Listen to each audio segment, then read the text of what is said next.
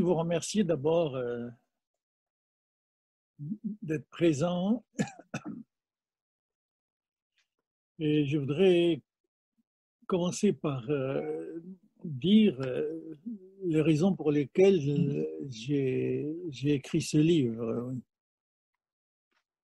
Il y a une première raison évidente, c'est l'ignorance réciproque des juifs et des chrétiens. Euh, non seulement le, peuple chrétien en général, je ne parle pas du pape, des prêtres et de ceux qui s'y intéressent bien sûr comme vous, mais, mais d'une manière générale, nos rapports avec les chrétiens euh, montrent qu'ils ignorent euh, énormément de choses dans le judaïsme et, et qu'ils connaissent le judaïsme à travers ce qu'on leur a transmis, qui n'est pas toujours positif pendant 2000 ans. Et il y a surtout une ignorance aussi des Juifs, là, elle est plus grande. la, plupart, euh, même, même les, membres, et pas simplement les, même la, la, tête et pas simplement les membres, euh, ignorent, ignorent tout dans le judaïsme. Alors, ce qui est important pour moi et grave, c'est que l'ignorance ne laisse pas la conscience vide. La conscience a besoin de nourriture, elle a besoin d'idées. Et quand l'ignorance est là, ben, ces idées ne sont d'autres que des illusions, des poncifs, des, des, préjugés. Et il y a des préjugés encore chrétiens à l'égard des juifs et des préjugés juifs euh, beaucoup plus graves aussi malheureusement à l'égard des chrétiens. Mais il faut, euh, sans leur pardonner, en tout cas les excuser, vu les 2000 ans ou, presque le 18 siècle qu'ils ont vécu en Occident avec les chrétiens, beaucoup plus que les juifs avec les arabes et les musulmans, ben, euh, ont été des, années de, de, de, de drame, d'expulsion, de, de, de, bûcher, de, de, conversion forcée, etc. etc. Oui. Et, c'est pourquoi l'abîme a grandi entre les juifs et les chrétiens. Hein. Les chrétiens creusant, euh, je vais dire tout à l'heure comment, à partir de leur théologie médiévale surtout, creusant le fossé, et en réaction, les Juifs creusant le fossé aussi de leur côté. Et surtout que sur le plan historique, les Juifs n'étaient pas mêlés à la vie publique, ils étaient dans leur ghetto euh, beaucoup plus tard et, méprisés et opprimés aussi, oui. Alors il faut lutter, lutter contre ces différences, très, très, très importante. Il faut, il faut nous connaître, hein, nous connaître d'abord, parce qu'il n'y a pas de respect et de et de et, d'amour, de fraternité et d'amour, sans, sans, la connaissance de l'autre, euh, savoir à qui euh, euh, on s'adresse, oui. quelle est sa vision du monde, puisque c'est on vit avec lui dans le même monde, oui, et dans le même monde respectable pour, pour les deux, pour, pour, rester pour les chrétiens et les juifs. Voilà euh, cette première raison. Il y a une deuxième raison aussi, c'est que je voudrais, je voudrais que nous, terminions une fois pour toutes en Occident, mais dans le monde arabo-musulman aussi, oui, de certains poncifs, pas de la théologie chrétienne pendant le Moyen Âge. Heureusement qu'aujourd'hui, un bouleversement total et que la page a été tournée dessus. Mais quand même, chez, beaucoup de chrétiens, cela reste. Le travail n'est pas encore fait totalement, et pour cause. Les poncifs tels que la métaphore botanique que le christianisme est, c'est la fleur du judaïsme, hein, oui. L'idée d'épanouissement que Dieu a utilisé d'abord. Il avait besoin du peuple juif euh, pour euh, euh, réaliser, proposer son projet pour l'humanité. Et puis les chrétiens ont pris le relais, puis ils l'ont épanoui. Si bien que le vrai projet de Dieu était celui des chrétiens et que le temps des juifs est, dépassé. Je sais bien que ce n'est plus aujourd'hui mais je sais bien aussi, parce que je reste euh, en relation constante, en rapport constant pour des tas de raisons, pas de travail ou d'autres avec les, frères chrétiens, mais très souvent des expressions que, que j'entends d'eux qui, et, et, et, qui montrent que ces poncifs restent implicites ou parfois explicites malheureusement. Ou l'idée de, substitution aussi, qui est le nouvel Israël, pardon, le virus Israël, le vrai Israël, et que l'Israël ancien, c'est-à-dire le peuple juif, le peuple hébreu, le peuple juif, est, dépassé. Et que la, vraie religion, finalement, c'est cela qui est impliqué dans, ce, qui court encore chez, beaucoup de chrétiens, que la vraie religion est parfaite, elle est achevée, et comme elle est parfaite, elle, est achevée, ben, elle s'incarne dans la religion chrétienne. Oui, et si bien que les autres religions ne sont pas des vraies religions, voyez aussi, ou des religions provisoires, une religion provisoire euh, comme celle du peuple juif. Alors tout cela, c'est énervant, n'est-ce pas? C'est insupportable. Euh, je répète encore une fois que euh, depuis le lendemain de la guerre, euh, c'est clair, euh, les choses changent énormément et, quotidiennement. Ben, ça, j'en suis conscient et j'en suis heureux, puis j'y participe. Voilà. Et puis, pour terminer sur ces points-là, insister sur les différences, car bien sûr qu'il y a des différences entre le christianisme et le judaïsme, hein. des différences importantes, mais, mais insister sur les différences ne signifie pas, ne signifie pas supériorité. Hein. Oui. La, l'idée, et c'est dans cet esprit que j'ai écrit le livre, et, et, vous le trouverez, si vous ne l'avez pas déjà lu, vous le trouverez euh, plusieurs fois répété dans, dans, dans les pages de, ce livre, hein, ici. La, la, la, religion chrétienne est, est une religion, la religion juive est une religion juive, et je n'écris pas pour montrer que l'une est supérieure à l'autre ou l'une est inférieure à l'autre. C'est complètement, absurde de parler de cette manière-là. La comparaison ne signifie pas la supériorité, mais je ne crois pas que le judaïsme ou le christianisme soient l'un supérieur à l'autre. Comment on continue encore euh, euh, souvent à le dire explicitement ou implicitement. Ah, contre tout cela, si euh, depuis le lendemain de la guerre, le bouleversement à l'intérieur de l'Église et de ses idées, de sa théologie ne s'était pas produit, ben, je, ne serais pas là, je ne dirais rien pas là-dessus, sauf que mon jugement négatif. Mais heureusement, je le vérifie tous les jours, les choses changent, et pas simplement sur le plan des idées, mais sur le plan de la proximité, de la, fraternité et de la solidarité. C'est pas rien, vous savez, pour un juif, après 2000 ans. Ce n'est pas rien, c'est plus qu'émouvant, un pape devant le côté le mur, ou un pape à la synagogue. Vous vous rendez compte, après 2000 ans, avec ce qui s'est passé, ce n'est pas rien, même pas simplement sur le plan juif ou chrétien, sur le plan euh, universel, mondial. Extraordinaire comme révolution que nous devons accueillir, nous les juifs bien sûr, mais nous les, chrétiens également. Et maintenant, j'entre, j'entre dans le, euh, dans le sujet en, montrant que euh, ce que ce que je cherche à, à, dire et à expliciter euh, dans l'esprit que je viens de dire, bien sûr, la, que l'histoire du christianisme, ce qui sera plus tard le christianisme, mais l'histoire de Jésus, les événements de Jésus, pas l'enseignement de Jésus, pas euh, tout cela s'est passé à l'intérieur de la communauté juive. Le christianisme n'existait pas. Jésus n'était pas chrétien. Il n'a jamais vu une église. Et je vais dire aussi une, une énormité, mais je suis conscient de cette énormité. Jésus n'a jamais lu les évangiles. Jésus ne connaissait pas la théologie chrétienne qui s'est élaborée plus tard dans, les différents conciles. Ça ne veut pas dire que ces décisions n'ont pas de valeur, mais simplement replacer ça dans l'histoire. Cette histoire de, Jésus est une histoire intérieure à la communauté juive. Oui. Il y avait des crises à l'intérieur de la communauté. Oui. Et encore, je, vais montrer comment, comment, euh, ah là là, ah là là, voilà.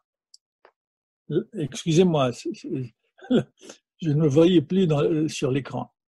Euh, c'est une histoire donc intérieure, oui, parce qu'il y avait euh, euh, ce que j'appelle moi la recherche du judaïsme. Le judaïsme n'existait pas encore, il se cherchait. Il se cherchait depuis 165, 160 avant l'ère courante, avant Jésus. À partir de la guerre des Maccabées, oui, contre les Séleucides, qui voulait absolument gréciser, helléniser l'histoire par Antiochus Épiphane essentiellement, et contre lequel le, prêtre Matatiaou et ses cinq enfants sont révoltés, oui. Et c'est cette révolte, cette guerre que les, que les Maccabées ont gagnée, oui, ici, pour reconquérir leur indépendance politique pendant un siècle, ça va échouer avec la destruction du temple en 70, euh, bien sûr, mais pour retrouver le, reste d'indépendance politique, avec Judas Maccabée et ses frères, inauguration du temple, purification du temple, tout était euh, remis, en place. Et à ce moment-là, les, sectes, ce qu'on appelait les sectes, ce que Fabien Joseph appelle même les philosophies, et, qui n'étaient pas des sectes d'ailleurs, c'était simplement un certain nombre de mouvements à l'intérieur, on ne peut pas dire la communauté juive, de la communauté, des communautés qui étaient là, elles n'étaient pas encore juives, elles, étaient en train de se chercher, elles étaient d'accord plus ou moins sur certains points, mais surtout en désaccord sur plusieurs points, et c'est ça qui, les a divisés.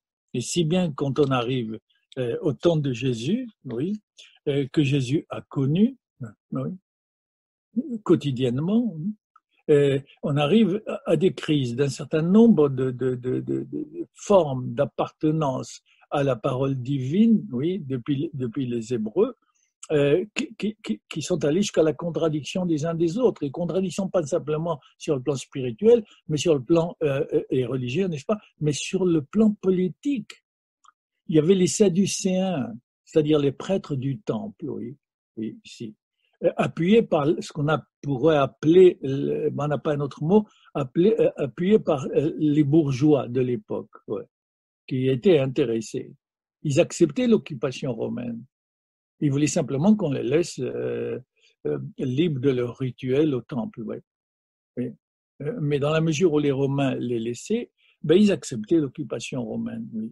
Mais tandis que vous avez par opposition, vous aviez les pharisiens on les a un peu salis dans les évangiles, même beaucoup avec Jean, avec certains, oui. Mais, mais ces pharisiens, oui, eux, qui se cherchaient également, mais qui, eux, n'étaient étaient pas d'accord avec l'occupation romaine, qui pensaient effectivement, disaient que c'était l'occupation des païens, la terre n'appartient pas aux païens, elle appartient au peuple d'Israël, ce, n'est pas nouveau, cette contestation de la relation du peuple avec sa terre, et elle, est permanente et peut-être éternelle jusqu'à ce que le Messie arrive pour installer la véritable paix. Bien, mais seulement il, voulait le faire par, par euh, diplomatie, par dialogue, oui. Et le Talmud euh, raconte souvent les dialogues qu'avaient les rabbins avec des procurateurs, avec des, des, des, des empereurs, avec romains, etc. Et il y en a qui allaient jusqu'à Rome, d'après le Talmud, pour discuter de beaucoup de problèmes, et, pas simplement politiques ou socio-économiques, oui, dans les, ils souffraient, mais également spirituels. il y a de belles histoires dans le Talmud à propos de cela. Donc ils étaient d'accord, mais ils n'étaient pas d'accord, mais pas la stratégie. Mais ils avaient, comme partout, même aujourd'hui, tout parti, ils avaient ce qu'on appelle les extrémistes. Il y avait l'extrême droite des pharisiens qui étaient les zélotes. Et Jésus avait des zélotes parmi les disciples. Hein. Il avait des zélotes, oui. Oui. Et bien, pas simplement Judas. Et, et, ces zélotes euh, n'étaient pas d'accord avec les pharisiens, n'étaient pas d'accord avec les sadducéens. Les pharisiens qui n'étaient pas d'accord avec les sadducéens, comme je viens de le dire, ces zélotes ne connaissaient qu'une seule manière de mettre les Romains dehors, de libérer la terre, la violence, la résistance euh, armée, etc. Et plusieurs d'entre eux, d'ailleurs, étaient attrapés, crucifiés, oui, parce que c'était un combat politique et, et, que les Romains ne supportaient pas cela sur ce plan-là, alors qu'ils toléraient et qu'ils acceptaient beaucoup plus que tolérer le culte du temple, la religion, mais ils, ne voulaient pas de révolution politique là-dessus. Mais les zélotes, bon, il y en avait même qui s'appelait Jésus, euh, qui venait de Galilée également. Et, vous avez le, la troisième courant, encore une fois, euh, qui étaient les Esséniens, dont vous avez entendu parler, et pas simplement à Qumran. Les Esséniens avaient plusieurs endroits, et pas simplement à Qumran, et ils étaient même en ville. Il y avait des synagogues en ville. On peut, on peut, on, peut visiter à Jérusalem euh, une synagogue essénienne. Alors, les Esséniens n'étaient d'accord ni avec les Sadducéens, ni avec les pharisiens, ni avec les zélotes, ni avec les boétuciens. Il y avait une dizaine de courants. Euh, je viens de dire, avec les historiens, les courants essentiels. Et les Esséniens, eux, bon, n'étaient pas d'accord avec eux, mais ils voulaient, ils pensaient que le temple était impur parce que les prêtres étaient impurs, en quoi ils n'avaient pas tellement tort, oui, oui. Et puis que les pharisiens, eux, euh, s'occupaient d'un problème politique. Hein même euh, soit par la diplomatie, soit par, par la guerre. Hein. Et donc, c'est pas comme ça qu'il fallait faire. Il fallait se retirer, par exemple, ou rester en ville, pour former des communautés dont le, de, qui avaient pour objet, de, vous voyez que c'est aussi plus ancien que les chrétiens, former des communautés nouvelles qui seraient le véritable Israël, la véritable communauté d'Israël qui porterait le, le, le, le, projet divin ben, à son véritable niveau spirituel et, et, humain. Et le, rite essentiel, fondamental de ces Esséniens, oui, si vous visitez Qumran, vous verrez le nombre de bassins qu'il y a, il pas simplement pour avoir de l'eau euh, à boire, également où il, où faisait ce qu'on appelait aujourd'hui, ce qu'on appelle depuis le baptême, ben, en hébreu la tvila, donc, c'était leur, leur, rite principal, oui. Et, et on pense que Jean-Baptiste, qui a construit tout son enseignement autour de la, du baptême, a, a, pu fréquenter, et même beaucoup plus que fréquenter, les Esséniens. Voilà donc, vous voyez, cette crise, autrement dit, il y avait une fidélité au projet divin déposé dans la Torah, oui, mais qui se cherchait à travers plusieurs courants. Oui, oui. Et comme toujours, ben, sur le plan politique, il y a plusieurs courants, sur le plan social, il y a plusieurs courants. Dans le christianisme, il y a plusieurs courants, ben, pas simplement protestants et catholiques, oui. Oui, pas. Euh, il, y a le courant orthodoxe, dont, nous avons ici Sandrine, la représentante, oui, plusieurs courants. Mais il y avait, c'est comme ça l'être humain, oui il y avait plusieurs courants qui, se cherchaient, oui. Et la destruction du temple, 40, 35 ans, 40 ans après la crucifixion, oui, euh, la destruction du temple en 70 par les Romains contre les Juifs qui s'étaient révoltés à partir de 66 et qui avaient mené d'ailleurs des, luttes euh, euh, antérieures, mais là c'est la révolte de 66 qui va durer jusqu'en 70 et 69-70 et qui a été décisive. Les Romains ont détruit le temple et déporté beaucoup de, comment les appeler enfin des Juifs non si vous voulez que la que la, la, l'histoire a fait que ces, tous ces courants ont disparu, les Esséniens, les Sadduciens, les Béoticiens, les Zélotes, etc. Et il ne restait plus que les pharisiens. Et le judaïsme est devenu pharisien. Euh, si le temple n'avait pas été détruit, je ne sais pas si le judaïsme aurait été euh, pharisien, parce qu'il y aurait eu les sadducéens encore, qui s'occupent des prêtres, l'institution religieuse, oui, comme l'institution politique. Voilà. voilà. Voilà donc euh, cette crise au sein de laquelle Jésus naît. Et la différence essentielle qu'il y avait entre les pharisiens et les sadducéens, hein, c'est pourquoi je pense que euh, c'est la raison pour laquelle les Sadducéens euh, ont résisté à l'histoire et continuent aujourd'hui à résister dans l'histoire. Vous avez devant vous un pharisien qui vous parle, euh, ce mouvement, cette manière euh, de, rester fidèle au projet divin sans l'épuiser. Je ne dis pas que tout le projet divin est long, comme les Esséniens, oui, mais cette manière qui a résisté à l'histoire et qui a triomphé jusqu'à aujourd'hui, et donc il faut absolument euh, que nous la poursuivions, bien sûr. Elle a fait ses preuves, excusez-moi de le dire, de le dire ainsi, a triomphé, et aussi pas simplement parce que le temple a été détruit, il a triomphé parce qu'il avait une relation à la Torah, oui, qui est différente des autres. Euh, et c'est ce qu'on appelle euh, la tradition orale. La tradition orale, si vous voulez, à partir du moment, comprenez le deuxième point, à partir du moment où euh, les, les, qui seront les juifs plus tard, mettons les judéens, voilà, puisque les dix tribus avaient disparu, les dix tribus du Nord avaient disparu, 722, 23, 24, peu importe les historiens euh, se, querellent là-dessus, euh, et, pour trouver la date euh, précise, mais 721, peut-être 722, les dix tribus du Nord ont disparu, puisqu'il y avait un schisme, des tribus ont, occupé le Nord, et puis après Salomon, tout de suite après Salomon, c'est ancien, et deux tribus, ben, Benjamin et Judas, ont, ont, occupé le sud. Le nord avait pour capitale la Samarie, et ce sont ces dix tribus euh, qui ont été déportées, effacées définitivement de la carte. On ne les connaît pas. Israël a été muté de dix tribus à cause des, Assyriens au 8e siècle. Et il ne restait plus que, que Judas et Benjamin qui occupaient le sud avec comme capitale Jérusalem. Et c'est pourquoi il n'y avait plus les Hébreux qui faisaient les douze tribus, il y a cette mutation d'identité qui passe de l'hébraïsme au judéisme, c'est-à-dire les habitants de Juda. C'est de là que vient le mot juif alors, oui. Les habitants de Juda, oui, de la Judée.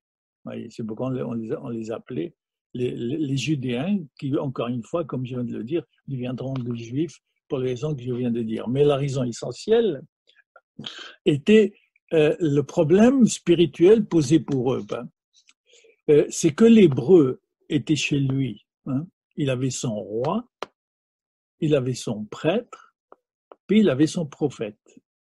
Trois colonnes fondamentales de la société, qui ne changent pas d'ailleurs, ça, ça, continue aujourd'hui. Hein. Même si on en fait tout pour les, les, occulter, il reste, si on y réfléchit, ben, il n'y a pas de civilisation sans ces trois niveaux, pas, sans ces trois dimensions. Et le, peuple d'Israël, ben, il est passé par là, comme tous les peuples. autrement dit, l'hébreu, plus précisément.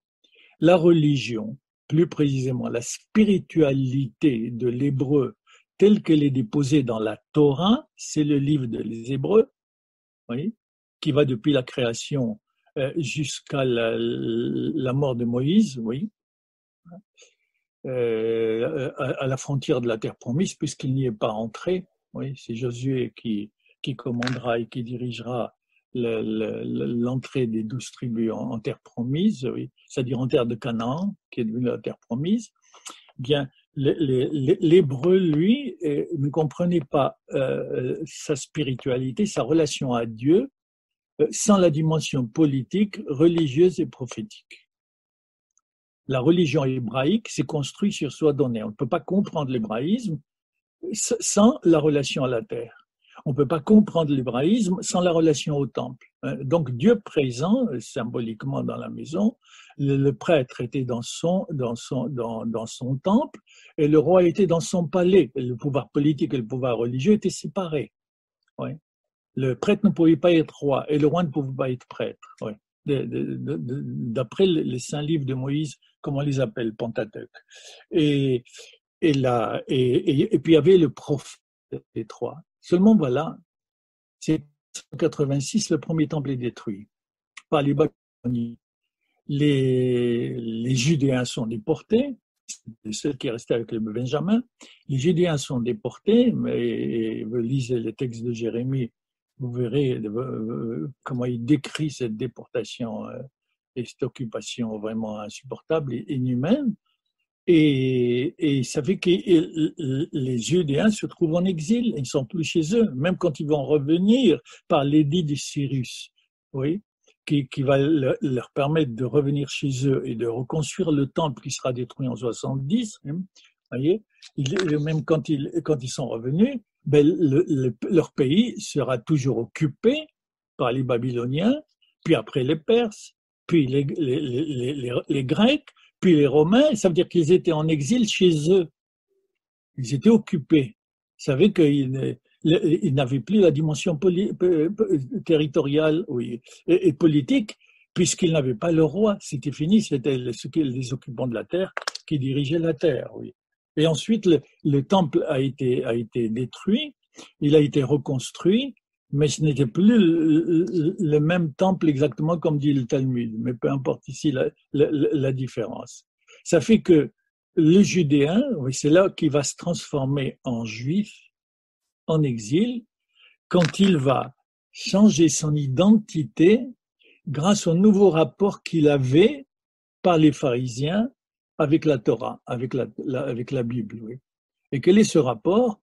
C'est que puisque la dimension essentielle, la triple euh, dimension de la société hébraïque a disparu, eh bien, ils ont un rapport nouveau avec la terre. Que, que veut dire dire que Dieu est roi alors qu'il a perdu sa terre?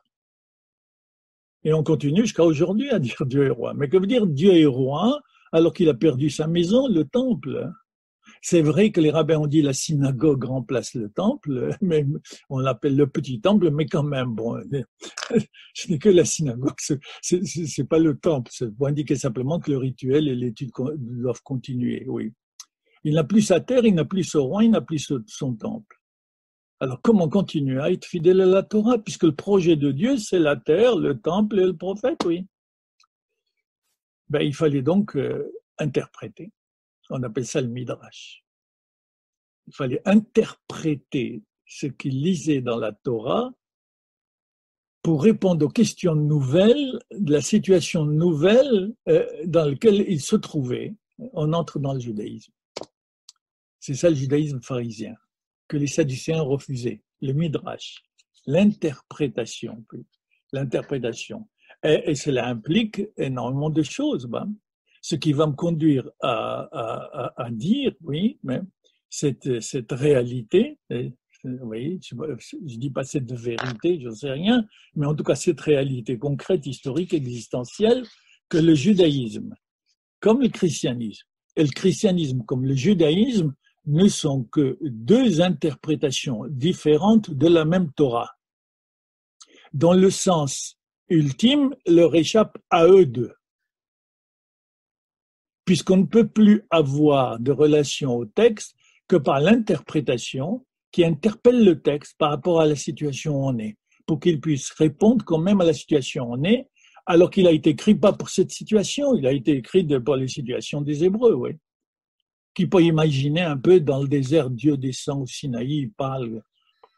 Euh, on peut, on peut penser que c'est de l'imagination, on peut penser que c'est l'illusion, du délire, je sais pas, que veut dire, que veut dire que Dieu envoie la manne, ben, je sais pas. Que, Dieu, que veut dire que Dieu coupe la mer, oui. Ouais. Le fleuve, oui.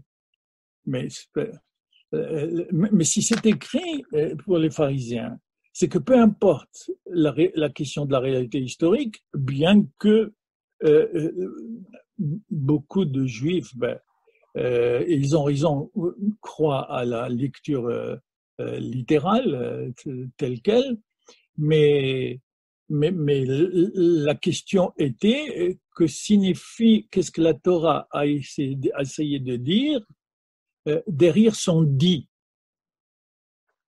Et qu'elle n'est pas arrivée à dire. Hein parce que quand vous prononcez, vous articulez le mot pour exprimer ce qui se passe intérieurement, ben, ne porte pas intérieur, ce qui est à l'intérieur tel quel. Il le transforme en mot et l'appauvrit.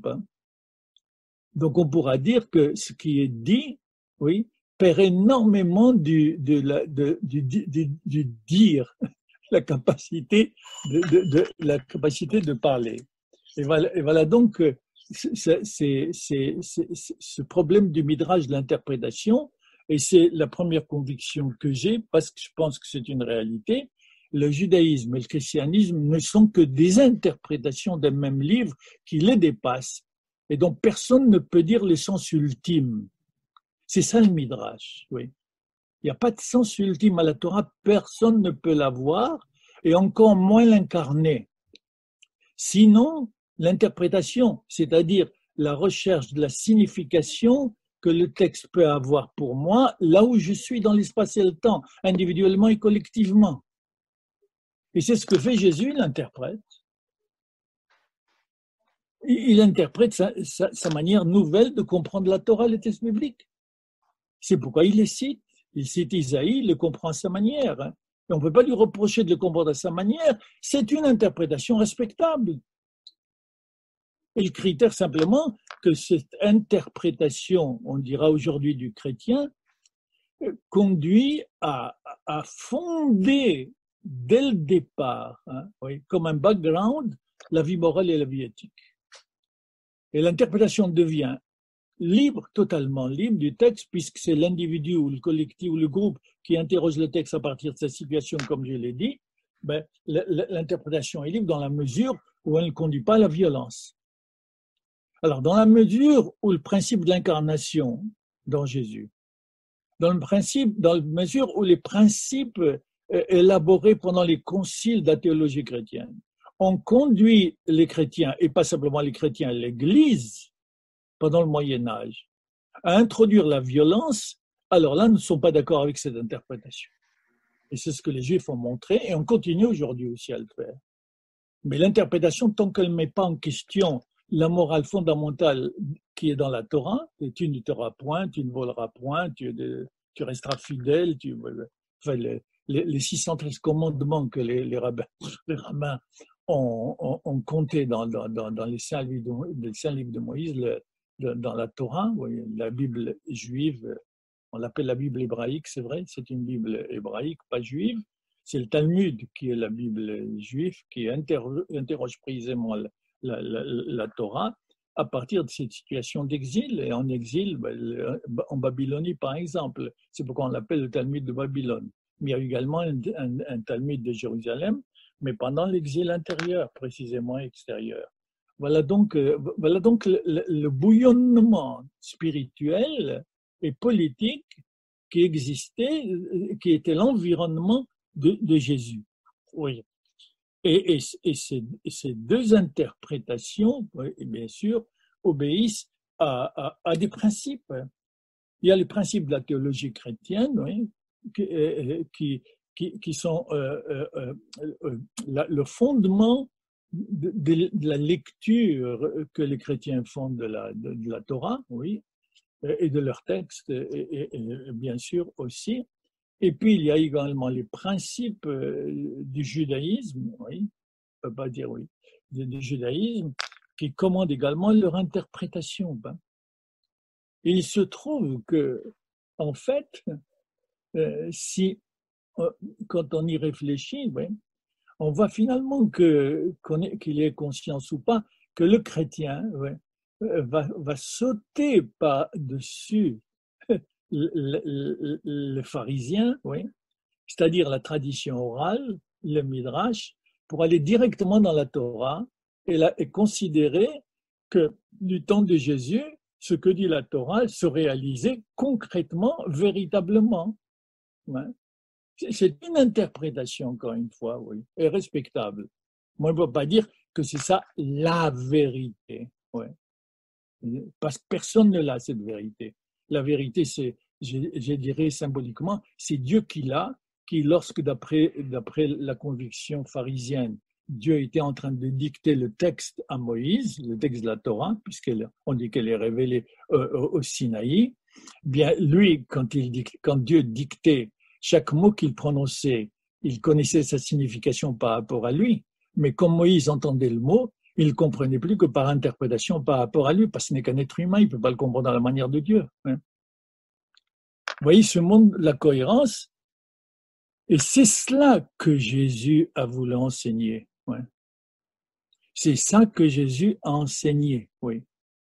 Et c'est plus tard les disciples, ben, dans les évangiles déjà, que commence une interprétation, une réinterprétation de l'interprétation de Jésus à partir des principes théologiques de l'Église, oui. Et c'est, c'est, et, c'est, et j'ai dit encore une fois, Jésus n'était pas chrétien. Le mot chrétien est né en Asie mineure, en Antioche, oui, dans les communautés là-haut. Oui. Euh, mais tout cela a commencé dès l'an 50, peut-être, les premiers écrits de, l'épître de Paul. C'est Paul qui a conduit l'interprétation chrétienne vers, là où elle, elle s'est développée et qu'elle continue à se développer, fondée sur ces principes-là, théologiques, oui, qui, encore une fois, respectables, mais qui ne sont pas euh, ceux, des Juifs. Donc il y a il y a, si vous voulez, cette euh, autre différence oui, qu'il faut signaler, euh, c'est que à partir de ce qu'on a appelé l'hébraïsme ou le judaïsme, oui, c'est pas. Pour l'hébraïsme, euh, la relation à Dieu se faisait dans une présence. Hein. Les 40 ans dans le désert, Dieu était là. Ben. Il parlait à Moïse. Moïse lui parlait face à face. C'est Dieu qui a envoyé la manne, c'est Dieu qui a coupé l'eau du fleuve, c'est Dieu qui a envoyé les cailles, le, pain, l'eau également, ben, que, trouvait Myriam dans le désert pour, la tradition, pour la tradition juive. Donc, c'était, il y avait une coprésence inimaginable pour nous. Mais d'après les textes, une coprésence. Dieu parlait, parlait, pas. Tandis que pour nous, aujourd'hui, on peut comprendre cette, cette adresse de, Dieu à, Jésus face à face que symboliquement. Parce qu'on parce qu'on n'est plus dans la société hébraïque, on n'est plus dans la psychologie hébraïque. Euh, on, est dans un, une manière de, construire, sa relation à, Dieu à, à partir d'une situation précise qui est la nôtre. Et les kabbalistes, plus tard, c'est la troisième partie de la bibliothèque juive, hein, il y a la Torah, il y a le Talmud. Le Talmud qui est préoccupé par l'aspect social euh, de, la réalisation du projet divin dans le collectif. les, kabbalistes plus tard, donc, euh, eux sont occupés par l'aspect personnel. Ben, il y a le problème que, pose la, que me pose la société, et, je fais partie de cette société, donc il faut que j'obéisse à sa loi, etc., et que j'élabore une idéologie qui fonde mon obéissance à la loi sociale imposable à, tout le monde, euh, euh, oui.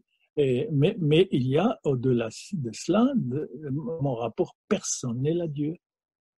Les problèmes que cela pose pour moi personnellement et pas à mon peuple, à ma nation, pas au collectif. Mais les kabbalistes répondent, euh, répondent, interprètent la Bible et interprètent le, Talmud dans cette optique-là, cette optique personnelle, donc on dira intime. Oui. Or, l'hébreu précisément ne connaît Dieu que dans le monde du visible. Même si Dieu ne n'est pas vu, bah, il reste que il y a une présence plus ou moins inimaginable ou non, dire oui.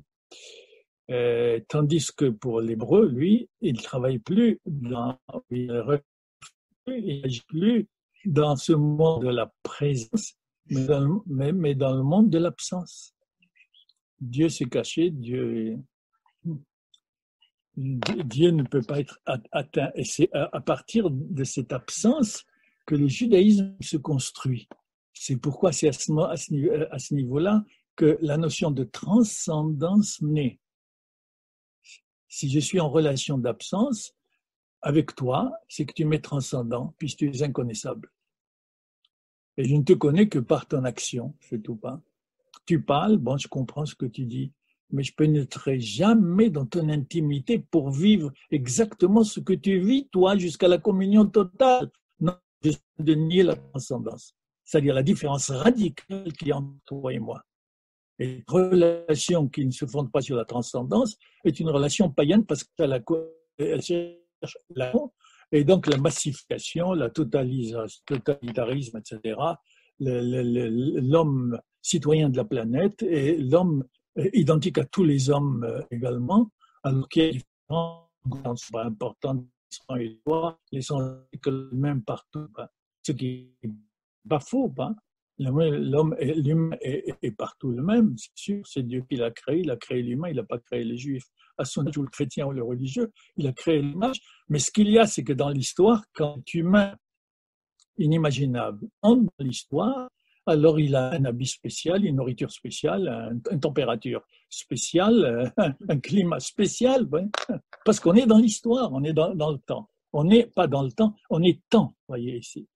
Et voyez ce, point de départ euh, euh, originel de, ce qu'on appellera plus tard le christianisme euh, va être reprécisé. C'est ce que j'ai essayé de faire. Je ne sais pas si j'ai réussi. C'est au lecteur à lire. Mais j'en suis convaincu, oui, sinon je n'aurais pas écrit le livre, c'est ce point de départ du de, de, ce qui sera plus tard le christianisme qu'il faut récupérer et connaître aussi bien du côté juif que du côté chrétien. Ben, il faut que le chrétien comprenne, pour que le chrétien puisse comprendre ce que voulait exactement Jésus reçu à travers la théologie, ben, les théologiens, etc., et, des, les évangélistes, qui écrivent 30 euh, ans plus tard que la résurrection. Les premiers écrits, c'est vers 60-65, euh, jusqu'à Jean, euh, vers 110, 120, 130 aussi. Dès le départ, il y a cette, lecture de la Torah, cette lecture de, l'enseignement de Jésus qui va se développer, et il a bien fait de se développer dans la mesure où quels que soient les reproches qu'on peut faire, les critiques qu'on peut faire, comme j'ai dit tout à l'heure, dans la fraternité, bien sûr, aux chrétiens, il reste qu'on ne peut pas nier que grâce aux chrétiens, et ça continue, quoi que pensent les athées, oui, ça continue, grâce aux chrétiens, pendant 2000 ans, des milliards de barbares ont reçu une morale et une spiritualité qui les a sauvés, qui les sauve de la barbarie dans laquelle ils étaient. Et donc, ce que j'ai dit, Dieu a besoin des chrétiens, comme il a besoin du juif. Et comme il a besoin du juif éternellement, il a besoin des chrétiens éternellement. Ben, ils ont deux fonctions différentes. Le peuple le chrétien ne peut pas accomplir la fonction du juif. Il n'y a pas de virus Israël au-delà d'Israël. Il n'y a qu'un seul Israël, le peuple juif dans l'histoire. Ça ne signifie pas une supériorité. Oui. Oui. Et, le chrétien, lui, donc, il a, il a sa spiritualité et il a son œuvre, sa, sa, vocation confiée par Dieu à lui, mais que le peuple juif ne peut pas accomplir. Oui.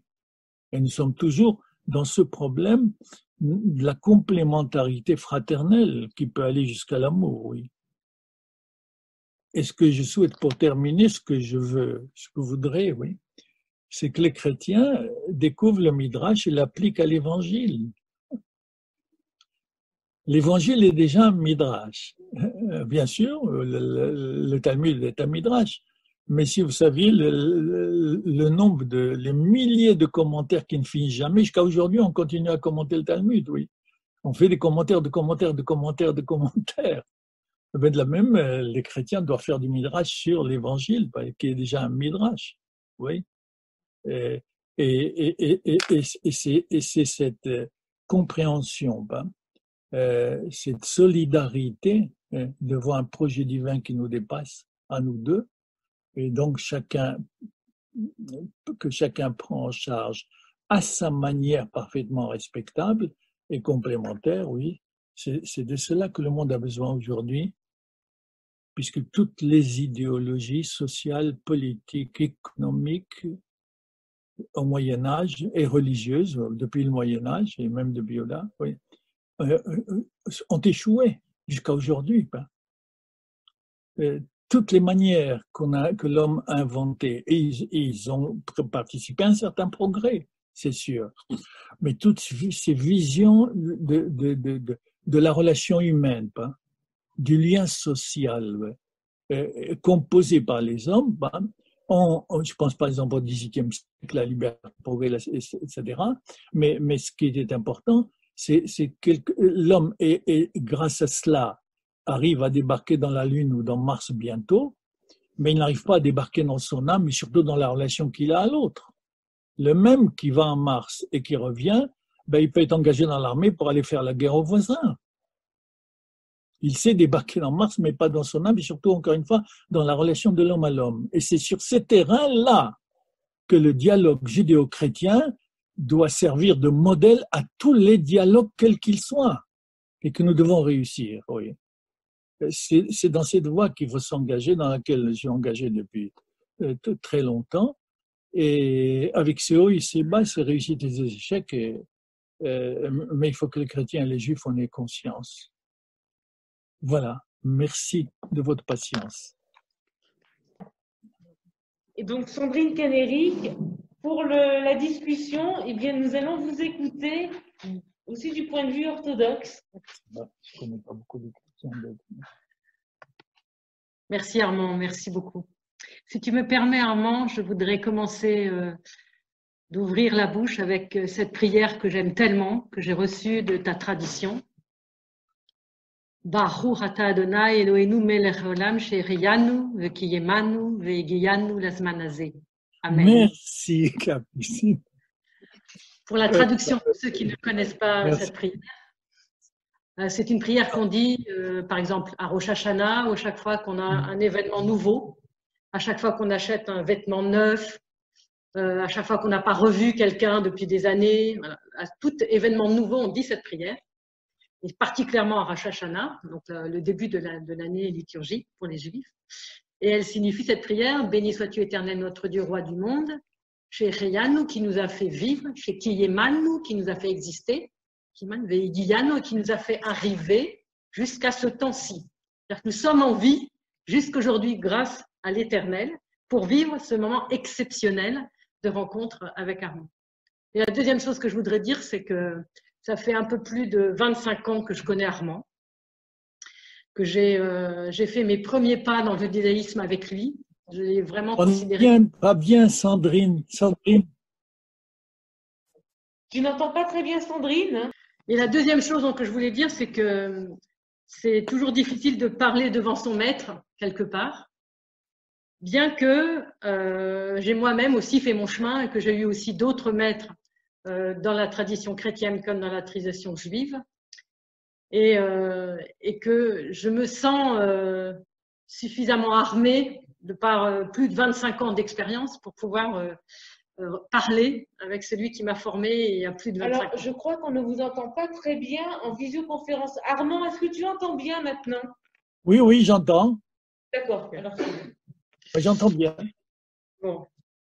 Euh, il y aurait beaucoup de choses à dire et je ne sais pas vraiment par quel bout le prendre. Je voudrais, euh, d'abord euh, faire un hommage à Armand et à ce livre. Armand m'a lui-même offert son propre livre je l'ai évidemment euh, lu de bout en bout, il est souligné, il est crayonné, il ça a été un vrai instrument de travail pour moi.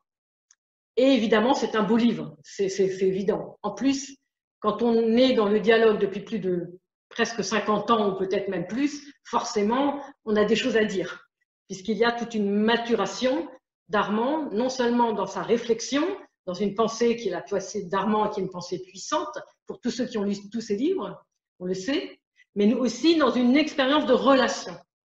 Et ça, je pense que ce qui est très puissant chez Armand, c'est cette, cette concordance entre une pensée personnelle sur des textes et une confrontation de cette pensée dans le dialogue personnel avec des chrétiens. Et il y en a eu beaucoup. C'est des centaines de chrétiens qu'Armand connaît. Et ça, pour moi, c'est une richesse inouïe. Quoi. Et donc, j'essaye, moi, dans ma propre communauté, de faire pareil, c'est-à-dire euh, d'avoir une pensée sur le judaïsme, une théologie, et de rencontrer des juifs pour pouvoir confronter cette pensée euh, à la communauté juive, à la pensée juive, à la manière dont ils peuvent recevoir ma façon de, voir les choses. Donc ça, je l'ai reçu aussi. Euh, et donc, je, salue ce livre, bien évidemment, hein, qui est un livre en trois parties. Bon, vous le lirez, vous verrez, c'est magnifique. Il y a des très, très beaux passages. Il y a des choses très poétiques. Euh, il, y a des, il y a des envolées absolument sublimes. Et puis, il y a d'autres, d'autres petites choses où on est un peu perdu, où on est comme dans une forêt, où on essaie de défricher un chemin. Mais ce qui est important aussi, je pense, c'est que quand on regarde euh, le, dialogue tel qu'il s'est construit, en fait, ce sont les Juifs qui nous ont, euh, qui nous ont mis sur les rails du dialogue. C'est les juifs finalement qui sont venus chercher les chrétiens. Et l'un des premiers, c'est un certain Joseph Klausner. Klausner, à la fin du 19e siècle, écrit un livre euh, sur les juifs, sur les chrétiens, dans un pays qui ne s'appelle pas encore Israël, et il écrit en hébreu. Donc, je ne sais pas si vous voyez la révolution que c'est. Et pour moi, c'est très important de placer le livre d'Armand dans cette chaîne, qui est une chaîne immense, parce que des juifs qui ont écrit sur Jésus ou sur l'Évangile, il y en a beaucoup. Armand lui-même a écrit un livre, en vérité, je vous le dis, il y a plus de 20 ans. Et il a écrit un livre en 2001 sur Judas. Donc, c'est pas le premier, si vous voulez. Hein. donc, il y, a, y a, tout ce chemin. Euh, mais en tout cas, il y a, eu d'autres juifs avant lui depuis la fin du 19e siècle, donc c'est loin, qui ont écrit des choses. Il y a Gershom Scholem, euh, ensuite il y a euh, Shalom Ben Chochim, etc., etc., jusqu'aujourd'hui avec les Boyarines, les Fusser, les Haddad, tous ceux qu'on connaît aujourd'hui et je pense que c'est important de dire voilà, qu'il y a un chemin comme ça. Et que qu'est-ce qu'ils ont fait? Et notamment, moi, je pense beaucoup à Kostner, parce que Kostner, il a, il a mis le pavé dans la mare, et en fait, il a choqué tout le monde. Il a choqué les juifs, il a choqué les chrétiens. Et ça a été épouvantable, ça a été vraiment, mais extrêmement dur. Euh, les chrétiens, euh, enfin, en tout cas, par rapport à celui qui a traduit en anglais et en français, euh, il a été mis au banc par tous les chrétiens. Il ne fallait pas traduire une chose pareille. C'est absolument affreux. C'est pas notre Jésus. On ne connaît pas ce Jésus-là. Et puis les Juifs ont dit mais qu'est-ce que fit ce, Juif à parler des, chrétiens, de Jésus, de l'Évangile? Enfin, c'est pas notre tradition. Il n'y a rien à faire. Et donc vous sentez le courage des premiers, des, pionniers, et le courage qui perdure euh, de ceux d'aujourd'hui, comme Armand et comme ceux que nous connaissons.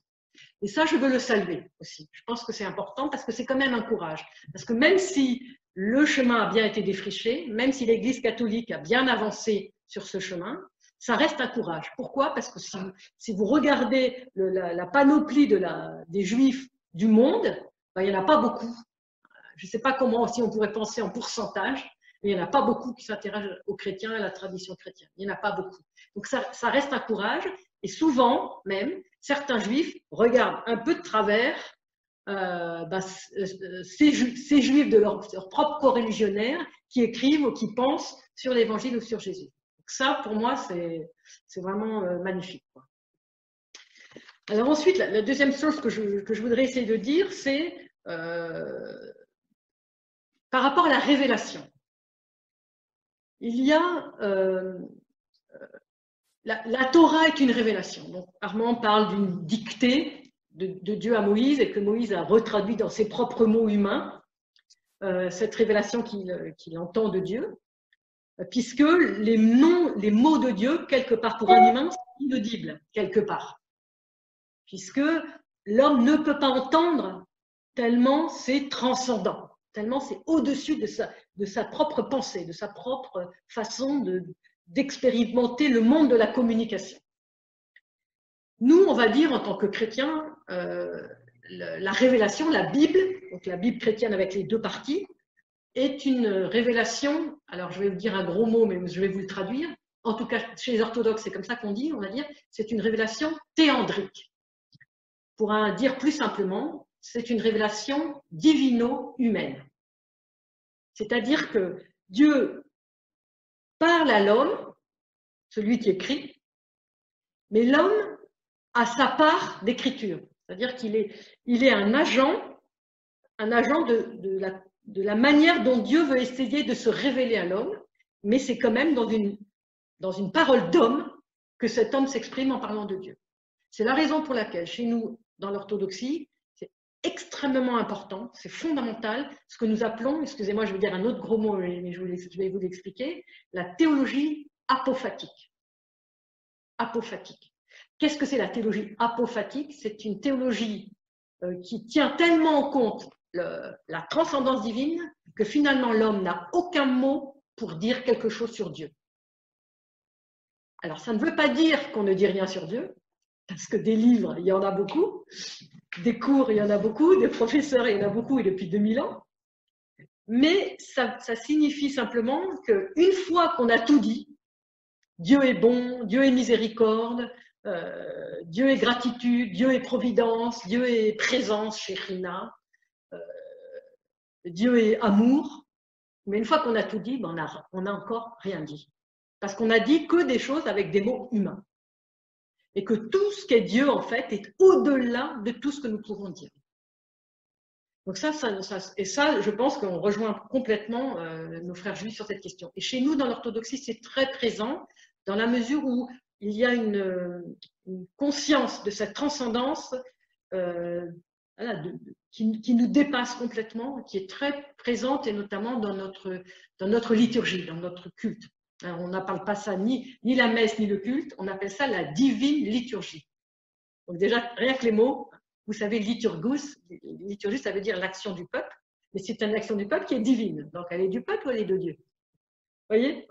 C'est Dieu qui agit, en fait, et, on se laisse dépasser complètement. On se laisse complètement dépasser par quelque chose euh, qui est de l'ordre céleste. Et par rapport à cette question de la révélation, il se trouve que nous, chrétiens, nous avons reçu et le Tanakh, hein, c'est-à-dire la Bible juive, la Bible hébraïque, même si nous l'avons reçu, nous, orthodoxes, plus particulièrement au grec, avec la Septante. Ça, je pourrais y revenir si vous avez des questions là-dessus, parce que c'est très important. Euh, et nous avons reçu les évangiles. Mais attention, les évangiles, ou le Nouveau Testament, avant d'être écrit, ça n'était que de l'oralité. Nous sommes en oralité pendant pratiquement deux siècles, parfois trois siècles. Non pas qu'ils n'ont pas été écrits, mais ils ne circulaient pas nécessairement par écrit. C'est évident que les dates qu'a données euh, donné Armand sont exactes. Hein, euh, autour de 50 pour les premières lettres de Paul, autour de 69-70 pour les premiers évangiles, et puis Saint Jean, bon, moi je les mettrais un peu avant la, fin du premier siècle, 95, 100, bon, toutes ces dates sont, voilà, on voit bien que ça s'étend sur tout le premier siècle.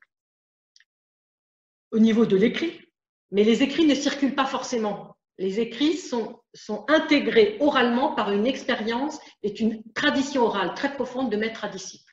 Alors, je pourrais faire un cours entier pendant deux heures ou cinq heures pour vous expliquer comment les évangiles se sont transmis d'abord oralement pendant des siècles. Et ça, c'est fondamental. Pourquoi? Parce que là, nous rejoignons euh, complètement euh, la, la, la, Torah orale euh, d'Israël. Et, ce qui est très important, c'est que ces évangiles qui se transmettent oralement se transmettent oralement accompagnés de commentaires et d'interprétations. Donc, on a un genre, excusez-moi le thème, Targum. Et certains vont même jusqu'à dire que la Septante, donc cette Bible que nous, nous continuons à conserver dans, notre rituel orthodoxe, cette Septante est un Targum. Alors là, on pourrait aussi beaucoup développer sur euh, pourquoi c'est un targoum, qu'est-ce que, cette septante rajoute par rapport au texte grec pour, en faire un targoum et pour expliquer à des chrétiens de langue grecque euh, qu'est-ce que c'est la Torah, euh, la Torah juive. Donc ça, ça me semble, capital. Et dans cette idée de transmission orale, vous savez que le kérigme, le kérigme, on parle souvent du kérigme chez les chrétiens. Je ne sais pas si c'est un mot qui vous parle. Le kérigme, c'est l'annonce. C'est l'annonce d'un Christ mort et ressuscité qui nous sauve. L'annonce d'une résurrection, l'annonce d'un autre monde qui vient parce qu'il y a quelqu'un qui s'appelle Christ et c'est pas seulement un homme, c'est quelqu'un, c'est pour un chrétien celui qui s'incarne et que Dieu a envoyé et qui est le fils du, fils du Père, qui est Messie et qui est Dieu incarné. Mais cette révélation, soit elle est fausse si on n'est pas chrétien, soit elle est juste et alors, à ce moment-là, on découvre quelque chose qui est, ah, Dieu se donne la peine, non seulement, et ça les, pères de l'Église vont le dire, de s'incarner dans une parole, c'est-à-dire qu'il il accepte de, rétrécir, et c'est un peu ce qu'a dit Armand tout à l'heure, de, de se rétrécir, il fait le timtsum, de se rétrécir dans une parole divine qui est la Torah et le Tanakh, avec des mots mais il, accepte aussi de se rétrécir quelque part dans un homme humain dont on n'a pas vu du premier coup que c'était Dieu en personne. Et c'est ce que Jean Chrysostome appelle la condescendance divine. Dieu condescend à, se révéler en se, voilà, en se, en se mettant la portée humaine. alors qu'il est au-dessus de tout. Et ça, c'est très, très fort euh, chez nous. Et ce kérigme, ça veut dire quoi? Ça veut dire crier l'annonce, annoncer oralement cette, cette parole, cette parole reçue. Et cette parole reçue, c'est d'abord une expérience avant d'être des écrits. Exactement comme pour les Hébreux dans le désert, exactement comme ce qu'a dit Armand, la présence, la présence du peuple euh, élu euh, de Dieu comme chérina, comme, comme dispensateur des biens dans le désert, où, tes sandales ne se sont pas usées, où tes vêtements ne se sont pas usés non plus. Et moi, je t'ai conduit pendant 40 ans dans le désert, j'étais avec toi. Cette présence, ce sentiment de vis-à-vis entre Dieu et le peuple, eh bien, les, les, chrétiens le vivent aussi dans une expérience, c'est-à-dire ils découvrent peu à peu, en côtoyant cet homme qui s'appelle Jésus, qu'il est Messie et qu'il est Christ. Ils le découvrent dans l'expérience, notamment pour ceux qui connaissent les évangiles, euh, bah, le, jour de, par exemple, de la, multiplication des, pains, ou le jour de la pêche miraculeuse, euh, où, Pierre dit Éloigne-toi de moi, je suis un homme pécheur, quand il marche sur l'eau. Ou bien euh, au moment de la résurrection. Au moment de la résurrection, qu'est-ce qui se passe? Saint Matthieu explique les tombeaux des morts ressuscitent, le voile du temple est déchiré, entre guillemets, le voile du temple déchiré. Si vous connaissez bien la tradition juive, quand il y a un mort dans une famille, on déchire son vêtement. Donc c'est bien le voile du temple du Père qui se déchire parce que le Fils est mort. Donc au niveau symbolique, vous avez la force. Et qu'est-ce que fait le centurion romain quand il, est, il, voit tout ça, il voit le, Christ qui a donné son dernier soupir, qui a, dans son dernier soupir, littéralement en grec, transmis l'esprit, transmis le pneuma.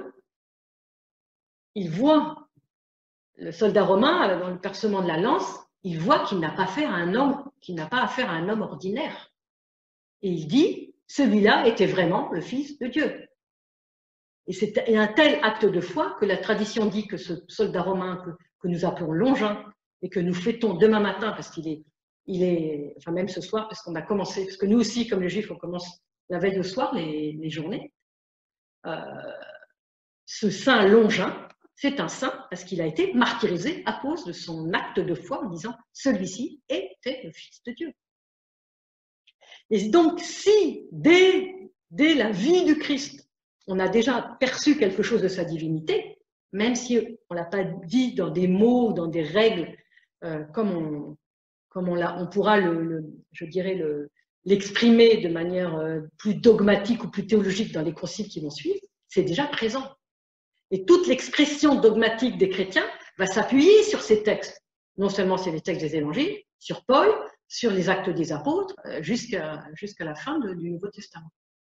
Et puis cette révélation, elle se renforce encore au moment de la Pentecôte, donc la, la Shavuot juif, qui prend une tournure un peu particulière au moment où les langues de feu descendent euh, sur les douze dans la chambre haute, euh, parce que ils ils commencent à découvrir, leurs yeux s'ouvrent et ils commencent à prendre conscience de tout ce trésor, de cette tradition orale, de l'enseignement de Jésus qu'ils ont reçu et comment ils vont la transmettre.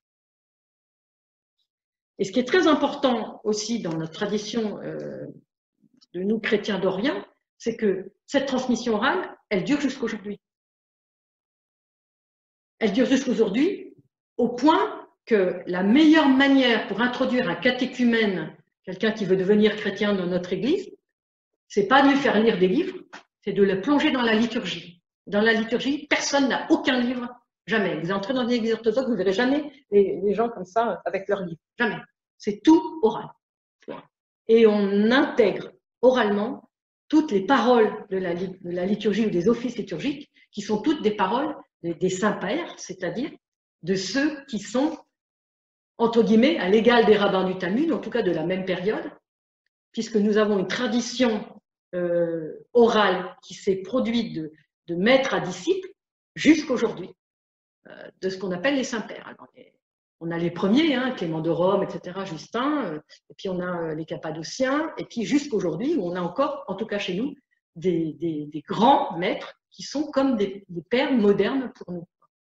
Parce qu'ils vont retraduire la Torah, retraduire l'évangile dans des mots modernes pour qu'on puisse les comprendre. Et donc, ce qui est très important chez nous, c'est que cette, conscience du midrash, moi, la première fois que j'ai entendu le mot midrash, c'est de la bouche d'Armand parce qu'il est tellement passionné par le Midrash qu'il vous l'explique très bien.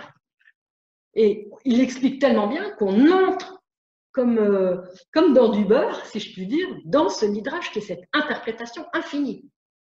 Mais si nous, on commence à regarder de près ce que disent les saints-pères sur les évangiles ou sur la tradition euh, de l'Église, eh bien c'est un vrai Midrash.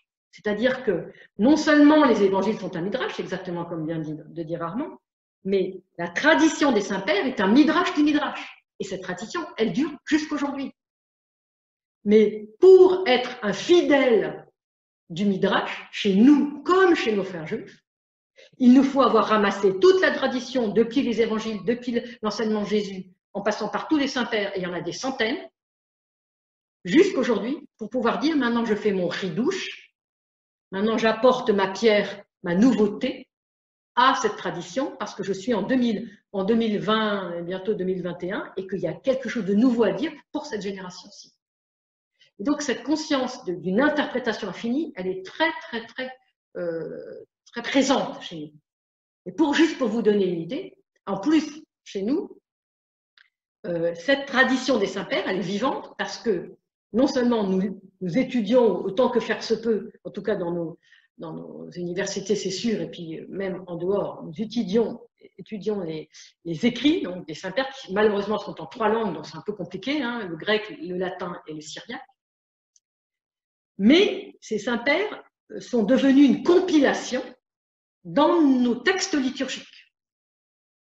C'est pour ça que finalement, on est parfois, on se sent différent des catholiques et des protestants, parce que nous n'avons pas les mêmes textes liturgiques. C'est quand même pas rien. Hein, surtout quand on sait euh, que la, vie de l'Église, c'est la liturgie. Lex orandi, lex credenti. Et pour avoir la totalité de l'année liturgique, il nous faut un rayon de livres comme ça, pour avoir toute l'année liturgique. C'est pour vous dire la quantité de textes. Et encore, ça n'est qu'une compilation. Maintenant, si nous voulons euh, savoir un peu ce que disent les, saints-pères, si vous voudrez faire une comparaison entre notre Talmud, entre guillemets, ce qui pourrait être euh, notre tradition orale de discussion, parce qu'ils discutent entre eux aussi, parce qu'ils ne sont pas d'accord, ils s'écharpent. Entre les Alexandrins et les Antiochiens, je peux dire qu'il y a eu des bagarres.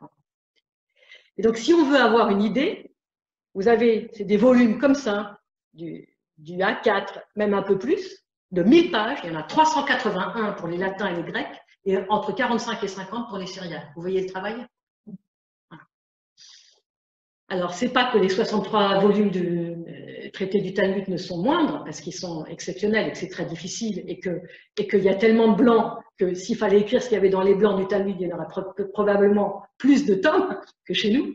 Mais n'empêche, c'est beaucoup de travail pour assimiler, pour comprendre, pour voir évidemment les, le, la marloquette, la discussion qui a entre tous ces pères, et pour se rendre compte qu'il y a une diversité considérable. Et je pense que si j'avais euh, une petite, je ne veux pas dire critique, parce qu'on ne critique pas son maître, c'est pas possible, mais une, une réserve, voilà, une réserve ou, quelque chose à ajouter, je, dirais à mon maître Armand, mais pourquoi tu n'as pas regardé de plus près la tradition byzantine, la tradition orientale, la tradition des pères de l'Église? Alors évidemment, il va me répondre, mais ils sont épouvantables, ces pères de l'Église. Tu n'as pas vu tout ce qu'ils disent contre les Juifs?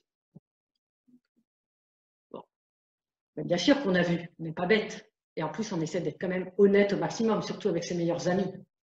Mais même, on est de toute façon honnête, parce qu'on est des universitaires et qu'on regarde les choses. Effectivement, il y a des choses très violentes, bien sûr. Mais si on ne remet pas ces choses violentes dans un contexte précis, avec des personnes précises, qui parlent à une assemblée précise, eh bien, on ne peut rien comprendre. Donc, Autant il faut remettre, et bien évidemment, Jésus dans son contexte précis de juif, qui n'a jamais connu l'Église, qui n'a jamais connu le dimanche, et qui n'a jamais ouvert les évangiles, autant il faut remettre aussi les saints-pères, chacun à leur époque, dans ce contexte précis. C'est pas pour les excuser, c'est pour comprendre. Et par exemple, à un moment donné, Armand il dit dans son livre, mais il faut que les chrétiens ils arrêtent de dire Ancien Testament et Nouveau. Mais moi, je suis pas d'accord. Pourquoi? Je comprends, bien évidemment, que si c'est nouveau pour dire on est les meilleurs, ça c'est évident. Mais si on dit nouveau pour dire je suis en train de renouveler, parce que l'ancien, c'est celui le plus important, c'est celui sur lequel je m'appuie, c'est lui qui est la mémoire, c'est mon maître, l'ancien, c'est lui que je vais à chaque fois aller voir pour poser des questions et pour renouveler le sens, alors là, c'est différent. Et nous, nos, maîtres, en tout cas dans la monastique, on les appelle les Guéranda ou Guérandissa. Guéranda, l'ancien. Pour nous, nos maîtres, c'est des anciens. Bah, bah, on les respecte. Non seulement on les respecte, mais on, s'agenouille quand on va, on va chez eux, on, fait une métanie. je veux dire, c'est immense. Donc moi, j'ai pas envie de, de, chasser ce mot ancien de mon vocabulaire. Par contre, je veux absolument que toute ma communauté comprenne bien qu'est-ce que ça comprenne. Et tout le temps à l'esprit, parce qu'elle comprend, mais parfois on le perd. Vous savez, euh, on va un peu vite, on est nouveau. Euh. Non, qu'elle comprenne bien, qu'elle ait tout le temps à l'esprit qu'un ancien, ça a une valeur inestimable. Inestimable. C'est une Torah vivante pour un juif, c'est un évangile vivant pour nous.